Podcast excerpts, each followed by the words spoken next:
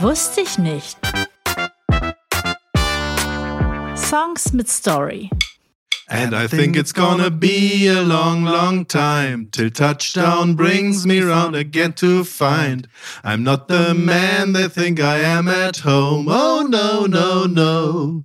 I'm a rocket man. Rocket man.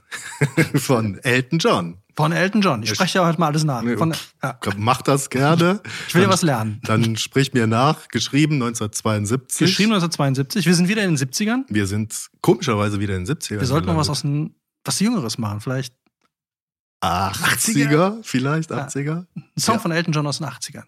Ja, da finden wir bestimmt einiges. Äh, aber was anderes irgendwie. Wusstest du, wie teuer die teuerste Tätowierung der Welt war? Also die was der, der oder die Trägerin des Tattoos dem Tätowierer oder der Tätowiererin dafür bezahlt hat. Mm, so oder? kann man so kann man es sagen. Also es hat einen anderen Hintergrund irgendwie. Ich kläre das ja nachher mal auf, aber äh, was schätzt du denn? Wie also, teuer? Grob, ist, ist so die teuerste Tätowierung, die sich äh, jemand irgendwie jemals hat machen Also lassen. meine teuerste Tätowierung hat 600 Euro gekostet. Das, war, ein, das ist ein halber Arm, half a sleeve. Slave, das Sleeve. Sleeve. schon. Das ist, es äh, hängt von der Größe vermutlich ab, ne? Ja. Also sagen wir mal, was wird die, sagen wir zum richtigen, wenn du zum Super-Tätowierer gehst, wahrscheinlich so ein paar tausend Euro, sagen wir mal, ich sag mal 10.000 Euro. Also ich habe, ich gebe dir mal zwei Quellen zur Auswahl. Also das erste ist tatsächlich ein Tattoo, was 215.000 US-Dollar gekostet hat. Und das ist äh, tatsächlich 2011 entstanden. Äh, da ging es um einen australischen Unternehmer, der hieß Bill McMurray.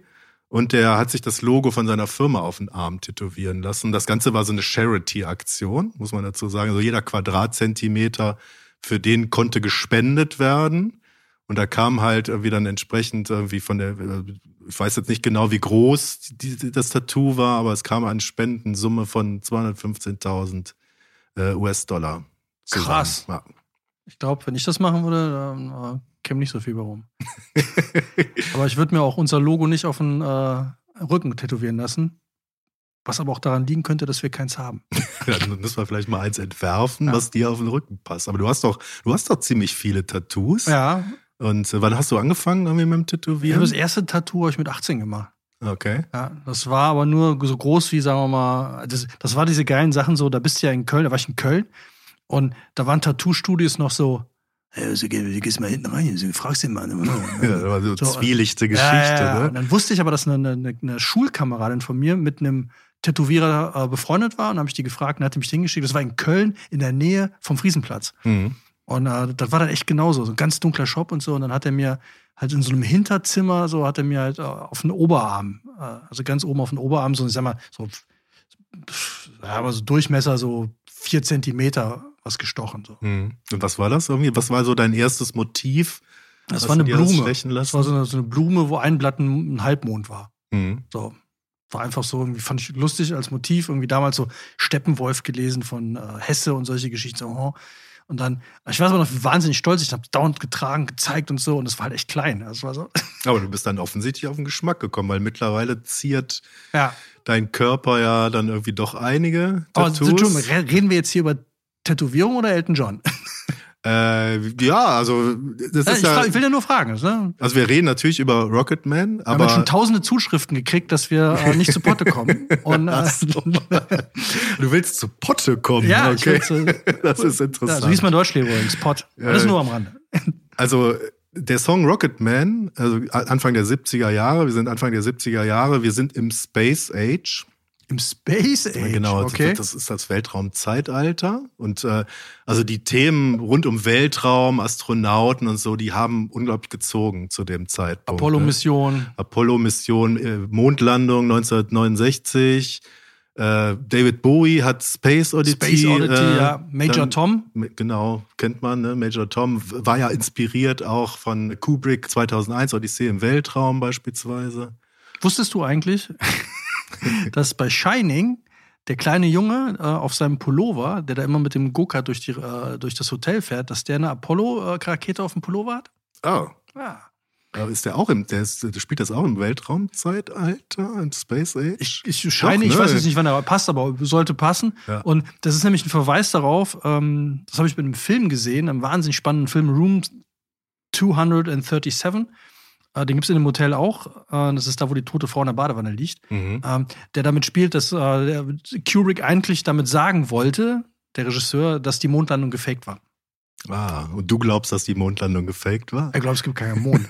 es gibt keinen Mond. das, ist, das ist alles, das ist machen Außerirdische. Die, machen, die täuschen uns dann, glaube ich. Ja, ja, also ich, ich habe auch das Gefühl, dass das jetzt so wiederkommt. Ne? Wir sind jetzt so quasi im Revival der Space Age mit Mars-Landung, die vorbereitet wird. Elon Musk und seine ne? ja. Verschiedene private Firmen, die jetzt auch irgendwie Weltraumflüge anbieten.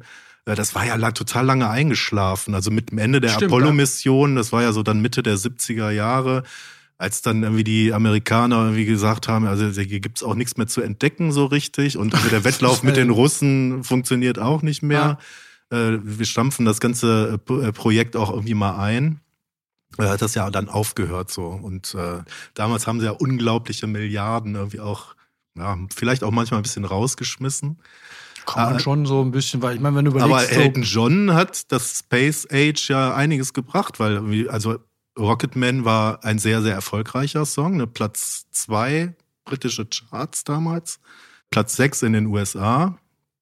Und geschrieben wurde der Song von Elton John und seinem, ja, Busenfreund, ja. langjährigen Songwriter, Partner, Bernie Taupin. Taupin. Ne? Und die, äh, die machen ja bis heute irgendwie zusammen, arbeiten die zusammen. Also Aber die haben sich irgendwie gefunden und dann wirklich irgendwie sehr viele gute Songs irgendwie zusammen entwickelt. Ne? Unter anderem halt Rocketman, Your Song kennt man ja auch, war ja Elton Johns Durchbruch sozusagen. Ähm, das haben die auch zusammen entwickelt. Ich finde das ja immer spannend, wenn so Musiker, also man hat das ja so, so ich sag mal, so ich denke mal so Paul McCartney und John Lennon, das waren ja auch so zwei, die sich gefunden haben. Ne? Aber dass der Torpin halt immer nur die Texte geschrieben hat. Ja, das finde ich so total schräg, ja. dass du einfach denkst so. Aber der ey, war auch irgendwie, der hat ja auch dem, dem Elton John irgendwie immer, immer unterstützt, ne, auch in der ganzen Karriere. Er hat ja, war ja nicht nur Songwriter, er war und ist auch immer noch ein guter Freund. Ne? Die sind ja richtig befreundet. Ja, aber trotzdem findest du ne? das nicht irgendwie, ich finde das komisch, wenn du wenn es überlegst. Also ich stell mir vor, wir beide wären das. So, ich wäre jetzt Elton John, ich wäre ein Supersänger. Ich mache tolle Musik und so und du machst nichts anderes als mein Freund sein, was schon hart genug ist. Und deine Texte schreiben. Und meine Texte schreiben. Also fändest du das nicht unbefriedigend? So? Ja, wenn ich Texter wäre, fände ich das, glaube ich, nicht unbefriedigend. Ja, aber du weißt, also vielleicht kann ich auch gar kein Klavier spielen oder so. Ja, aber du könntest doch mit auf die Bühne. Ich würde dich doch mit auf die Bühne nehmen. So. Hier, mach das Mikro, Nö, hier, mach das Keyboard aus, so, du tust als könntest Die einen sind halt Rampensäuer, Elton John ist totaler Rampensau, Bernie Taupin hat das wahrscheinlich ja, so, ein, schon, so ein Hintergrundtyp. Aber ist doch schon so ein, so ein krasses Ding, wenn du überlegst, also stell dir vor, du hättest alle großen Texte für den geschrieben und aber eigentlich kennt dich kaum einer. Jetzt im Verhältnis. Ja, ja. Genau, also er ist, stimmt, er ist ja ziemlich unbekannt. Also nur wenn man sich ein bisschen näher halt irgendwie mit, mit der Karriere von Elton John beschäftigt, dann taucht der Name auch auf. Äh, aber es gibt ja auch so eine verfilmte Biografie von Elton John, die Biopic, Rocketman. ne? Rocketman ja. heißt die. Ich Hast du gesehen? Weiß ich, ich habe die gesehen. Ja. Ja. Äh, da ist das super dargestellt, was die für ein Verhältnis zueinander hatten. Ne? Er hat, natürlich dann ist dann immer mit äh, im Studio gewesen, hat, wenn Elton John durchgehangen hat, auch da irgendwie dann unterstützt und war auch irgendwie so seelisch auch immer so an seiner Seite. Ne? Aber trotzdem finde ich so generell, ich kann, also ich kann mir das total schwer vorstellen, dass du halt so, so im Halbschatten immer hm. dann von diesem Riesenstar, ich meine, Sir. Ja, ja gut, Sir, aber Sir ist ja später geworden, ne? Ja, aber du, du bist die ganze Zeit dabei und du bist aber nie der, der Frontmann. Hm. Schon krass. Ja. Könnte mir nicht vorstellen. Aber ich kann so einiges Auf jeden Fall hat äh, Bernie einen sehr schönen Text geschrieben, wie ich finde. Und er hat sich angeblich von einer Kurzgeschichte von Ray Bradbury inspirieren lassen. Und zwar aus der Sammlung The Illustrated Man. Die ist Anfang der 50er Jahre entstanden. Ray Bradbury, sagt er vielleicht was? Ist der ein bekannter Science-Fiction-Autor. Äh, Sarat. Was hat er geschrieben? Äh, sehr bekanntes Fahrenheit. Fahrenheit 451 oder Fahrenheit 451. Kannst du auch auf Französisch? Fahrenheit 499. Ist ja auch irgendwie so äh, relativ skurriles Thema. Ne? Da geht es ja. um Bücherverbrennungen, ja, ja. Feuerwehrmann, der irgendwie der, den Job hat, Bücher zu verbrennen. Aber nochmal zurück zu dieser Kurzgeschichtensammlung, weil Ray Bradbury hat sehr, sehr viele Kurzgeschichten geschrieben. Und äh, diese Sammlung The Illustrated Man, da ist eine Kurzgeschichte drin, die heißt auch Rocketman. Da wird quasi aus der Sicht eines Kindes äh, erzählt, äh, dessen Vater irgendwie ein Astronaut ist, der dann auch nie da ist und äh, wie sich das anfühlt, einen Vater als Astronaut zu haben. Und jetzt komme ich auf die Tattoos. Weil ja, genau, wir haben überhaupt nicht geklärt, warum du nicht nach Die Rahmenhandlung dieser Kurzgeschichtensammlung von, äh, also The Illustrated ja. Man, da geht es um einen voll tätowierten Wanderer, ein bisschen skurriler, komischer Typ, der von oben bis unten tätowiert ist. Und diese äh, Bilder, die fangen an zu leben, wenn man ein bisschen länger hinschaut. Und zum Beispiel die Geschichte von Rocketman, die ist dann auch irgendwie drauf tätowiert und die fängt sich an, dann auch an zu verselbstständigen und daraus entsteht dann diese Kurzgeschichte. Krass. Und das hat Torpin aufgegriffen und hat dann halt den Text zu Rocketman dazu entworfen. Ja, krass. Ist das, äh, jetzt wo du es erzählst, ist das Ding nicht verfilmt worden? Also ich habe gerade tatsächlich so ein Bild im Kopf, äh, weil du Illustrated Man. Ich glaube, es gibt einen Film, der der tätowierte Mann heißt. Irgendwie aus den Ah ja, das kann gut sein. 60ern oder so. Also da, ich bin jetzt nicht so der, ja. der Filmexperte, aber ich, ich meine, da gibt es, weil ich habe gerade so ein Bild vor Augen, weil, weil du sagst, dass die anfangen zu leben. Mhm. Also, dass diese Tätowierungen anfangen, sich zu bewegen und zu leben. Und da habe ich, das, ist so, irgendwas klingelt da im Kopf. Müsste ich mal. Aber könnt ihr ja gerne. Ihr könnt gerne gucken, liebe Ja, genau. Also wenn, wenn's, äh, wenn, wenn ihr rausfinden könntet, ob es diesen Film tatsächlich gibt, Schickt uns eine Mail an, wusste ich nicht, at gmx.de. Die genaue Schreibweise findet ihr bei uns in den Shownotes. Und äh, wenn ihr eh schon dabei seid, in den Shownotes zu gucken und im Internet, reichen fünf Minuten, um uns noch ein Like zu geben und äh, vielleicht noch eine kurze Kritik zu schreiben, wie ihr die Sendung fandet. Und äh, das Allerwichtigste ist natürlich, macht's wie Elton John. Geht zu eurem persönlichen Torpin und empfehlt genau. ihn unseren Podcast. Weil das nützt uns am meisten. Ja, wir könnten ja auch Torpin mal anrufen, dass er uns die Texte Text zu unserem ja. Podcast schreibt, vielleicht. Ja, wir können, was wir mal machen können, ist, wir können ja mal äh, ChatGPT bitten, unsere Texte im Stil von Torpin zu schreiben.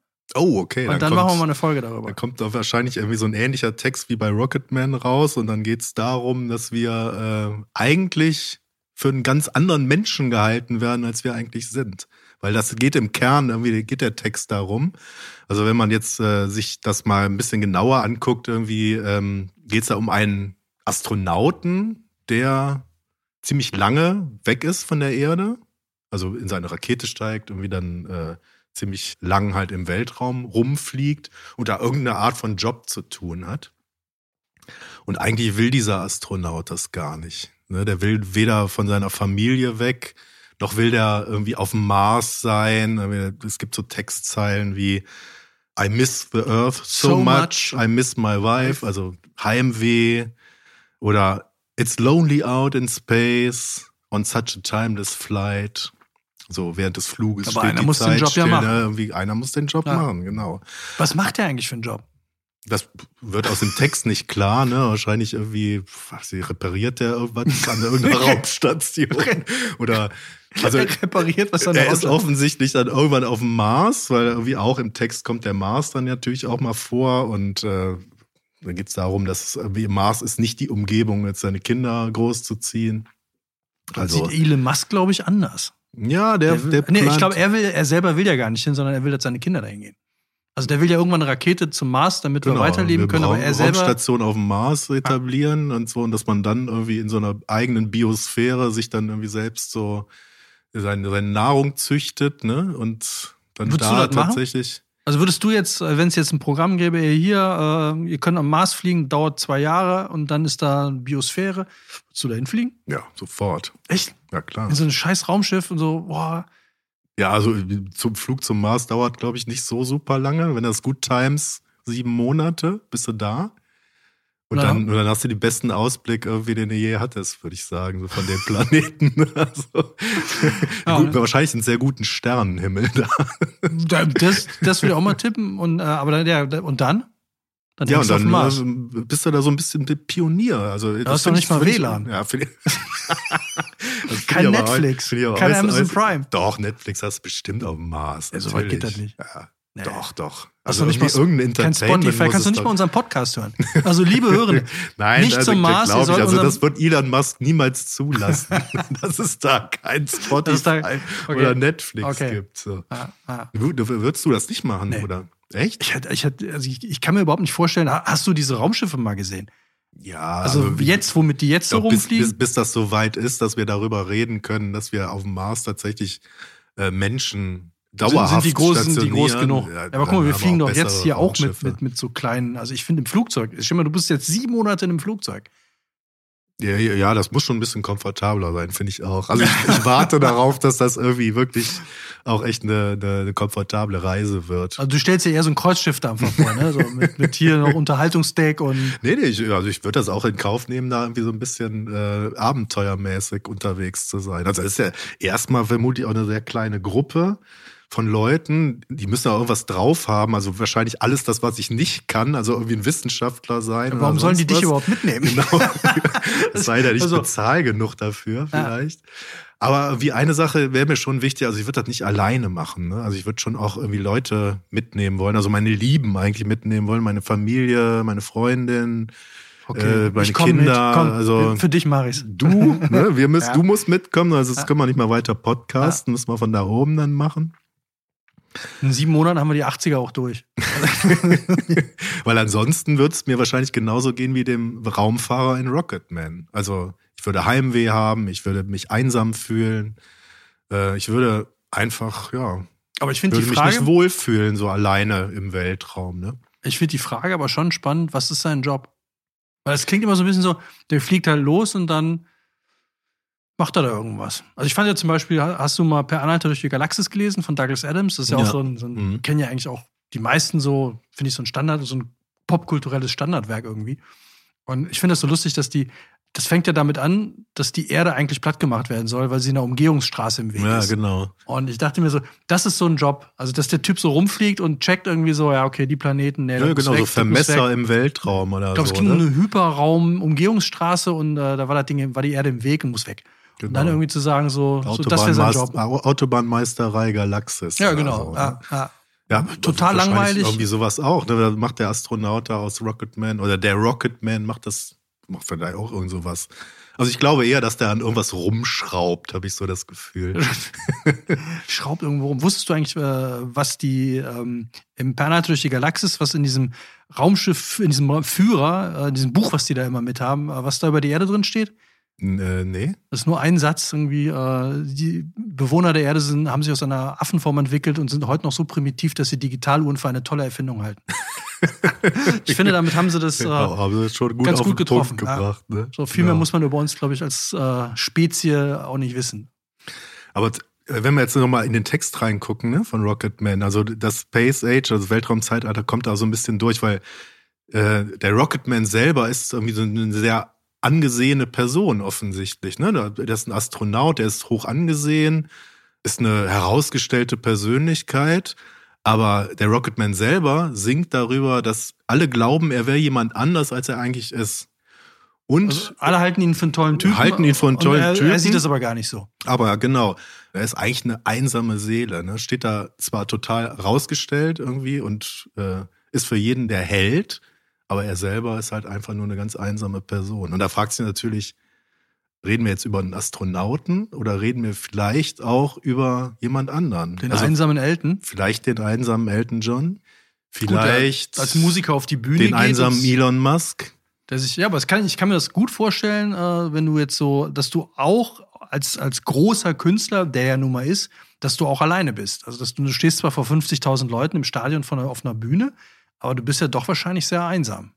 Ja, ich, ich würde eher denken, dass äh, der Rocketman so ein Sinnbild nicht nur wie für jetzt so Elton John an sich alleine ist, sondern für so eine ganze Gruppe von Persönlichkeiten vielleicht, die halt so im Rampenlicht stehen. Das können ja, müssen ja keine Musiker sein, das können auch, sagen wir mal, in der heutigen Zeit Manager, irgendwelche Führungskräfte sein vielleicht. Also, äh, dass du so eine Rolle spielen Promi musst. Prominente jeglicher Couleur.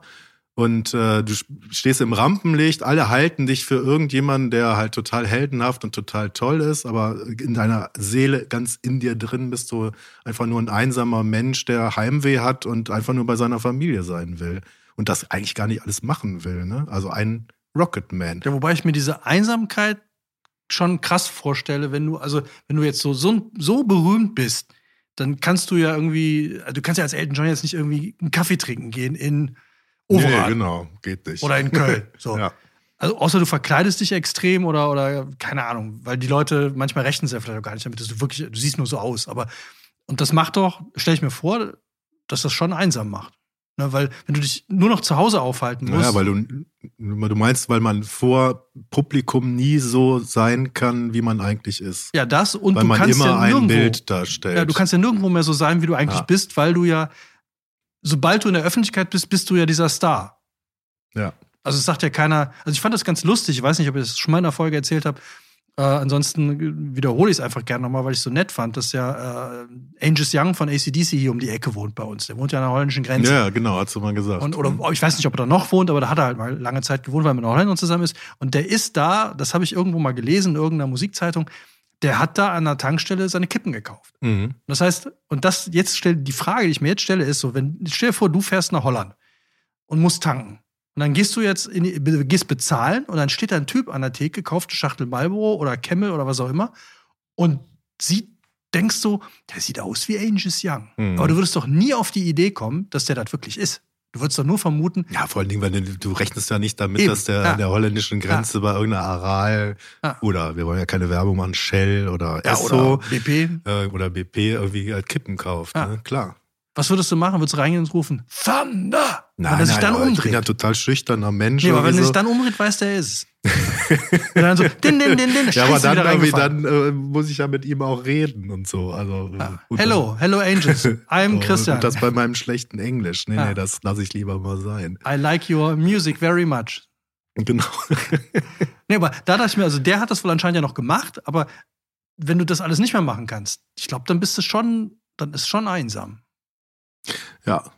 Aber ich- wahrscheinlich auch irgendwie so dieses, äh, vielleicht auch mit seiner Kunst einsam zu sein. Also es geht ja immer darum, dass irgendjemand deine Kunst auch versteht, wertschätzt, so, ne? deine Songs gut findet. Du stehst ja auch irgendwie immer unter einem Druck, wie so ein Astronaut vielleicht, wenn er irgendwas reparieren muss, was total wichtig ist im All, weil sonst wie ist halt eine ganze Mission vielleicht steht da auf der Kippe, äh, auch total unter Druck steht. Also er muss ja auch Leistung bringen, ne? Das stelle ich mir übrigens bei einem Astronauten, Mechaniker so.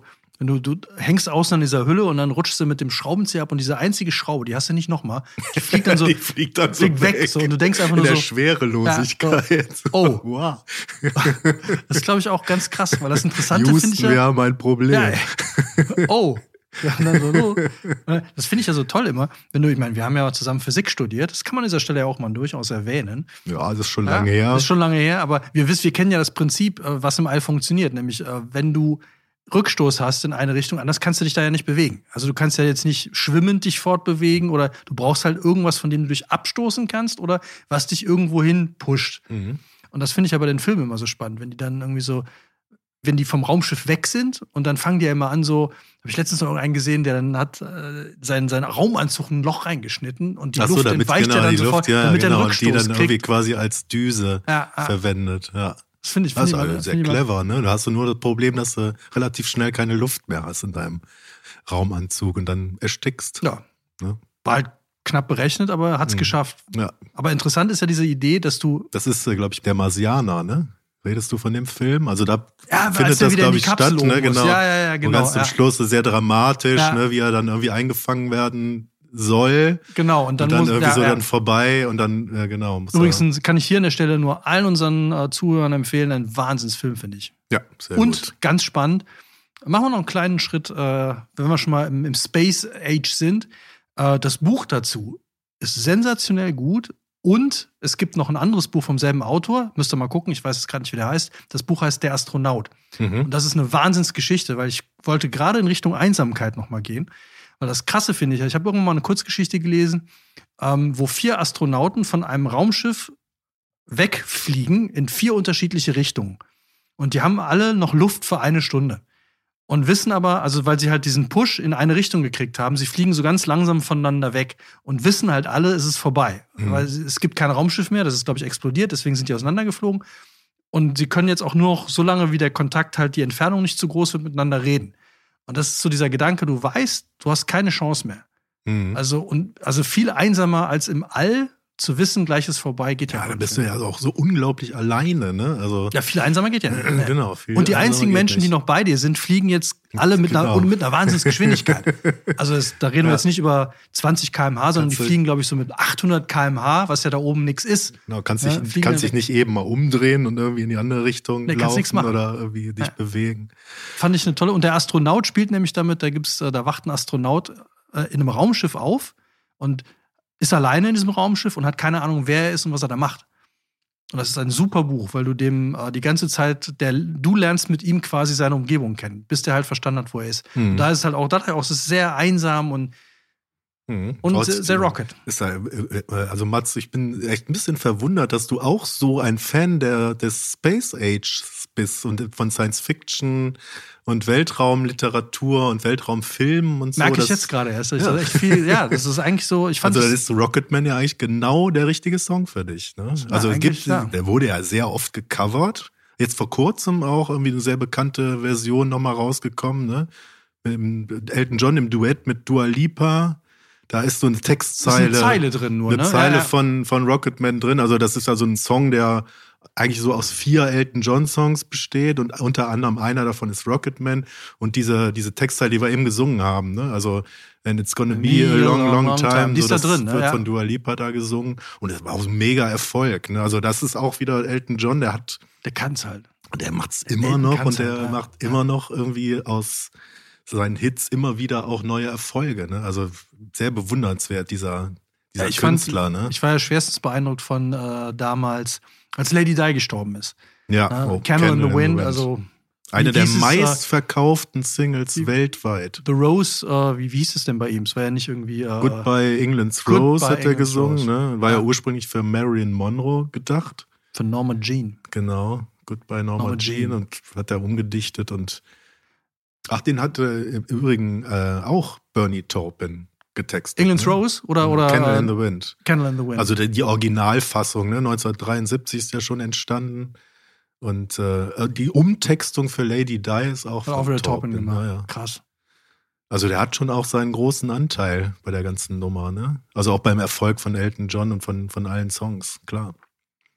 Und das ist ja auch krass, dass er sich hat äh, von Tätowierungen ne, beeinflussen, inspirieren lassen. Also Von der Geschichte. von der über Geschichte Tätowierung. über Tätowierungen, die äh, zum Leben erweckt werden und dann halt eine, ja, eine, eine Weltraumgeschichte erzählen. Ne?